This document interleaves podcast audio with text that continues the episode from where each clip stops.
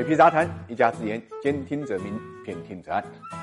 股市震荡风险大，稳健投资才能守住财富。理财魔方稳健组合，人工智能帮你管理，带你稳稳赚收益。过去三年总收益百分之二十六。理财魔方拥有证监会颁发的基金销售牌照，各大应用商店下载理财魔方 APP 即可购买。新闻越短，事情越大。我们看这张照片上面，虽然两个人都戴着口罩，但从新闻报道一句话图里面就可以看出来，一位是呢湖北省委书记殷勇。另外一位呢是平安集团总经理、平安银行的董事长谢永林。那么在疫情刚刚取得阶段性成果的时候呢，谢永林就代表中国平安来到武汉，一方面显示中国平安对湖北恢复经济、复工复产大力支持；另外一方面也显示出中国平安非凡的胆略和判断力。那么当然更是响应中央的号召，在关键的时候出手，体现了企业的责任担当，支援湖北的复工复产，帮助呢湖北呢经济尽快复苏。我觉得，如果中国的企业都有这种胆识的话，相信湖北的复苏呢是指日可待的。中国平安现在已经是国际领先的科技性综合金融集团，